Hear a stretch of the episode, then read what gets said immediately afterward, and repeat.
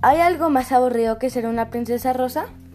Luciana era una princesa rosa, con su vestido rosa, su armario lleno de ropa rosa y una habitación con cama, con sábanas y almohadas rosas.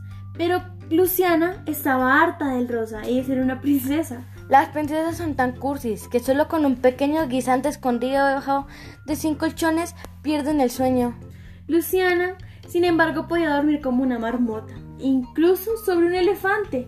Una vez conocí una princesa que se pasaba ya besando sapos del estanque para ver si alguno se convertía en su príncipe azul. No quiero un príncipe azul porque no había princesas que surcaran los mares en busca de aventuras, o princesas que rescataran a los príncipes de las garras de un lobo feroz, o princesas astrónomas que pusieran nombres a todas las estrellas del universo, o princesas cocineras que hicieran tartas de chocolate y galletas con mermelada. Luciana era una, niña que soñaba con cazar dragones, buscar tesoros, amaestrar mariposas, desenredar enredos, fabricar aviones de papel, nadar a lomos de un delfín, perseguir palomas mensajeras y conocer los confines de la Tierra tratando de viajar en un gigantesco globo volador.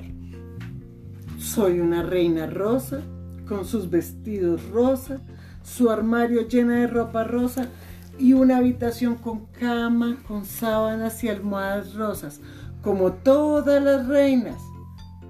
Soy un rey azul, con su traje azul, su trabajo y sus vidas azules, como todos los reyes.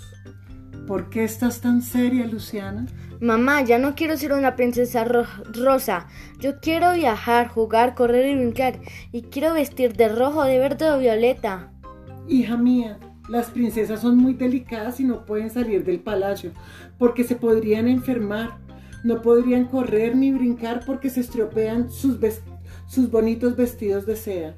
Y no pueden vestir de verde ni azul porque esos colores no les sientan bien. Las princesas son como las rosas, flores frágiles, cuyos pétalos no resistirían ni un soplo de viento. Pero mamá, yo no soy una flor, soy una niña.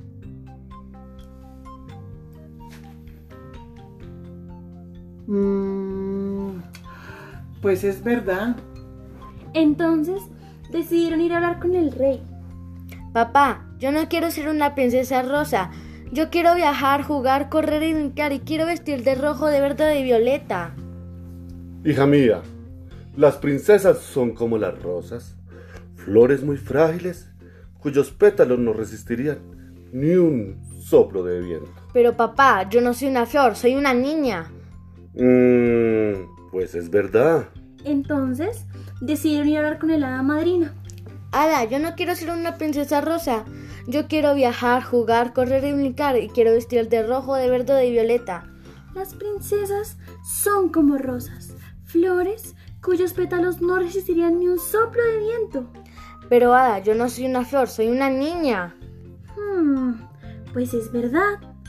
Así que el rey llamó a todos sus consejeros. Consejeros reales, yo no quiero ser una princesa rosa.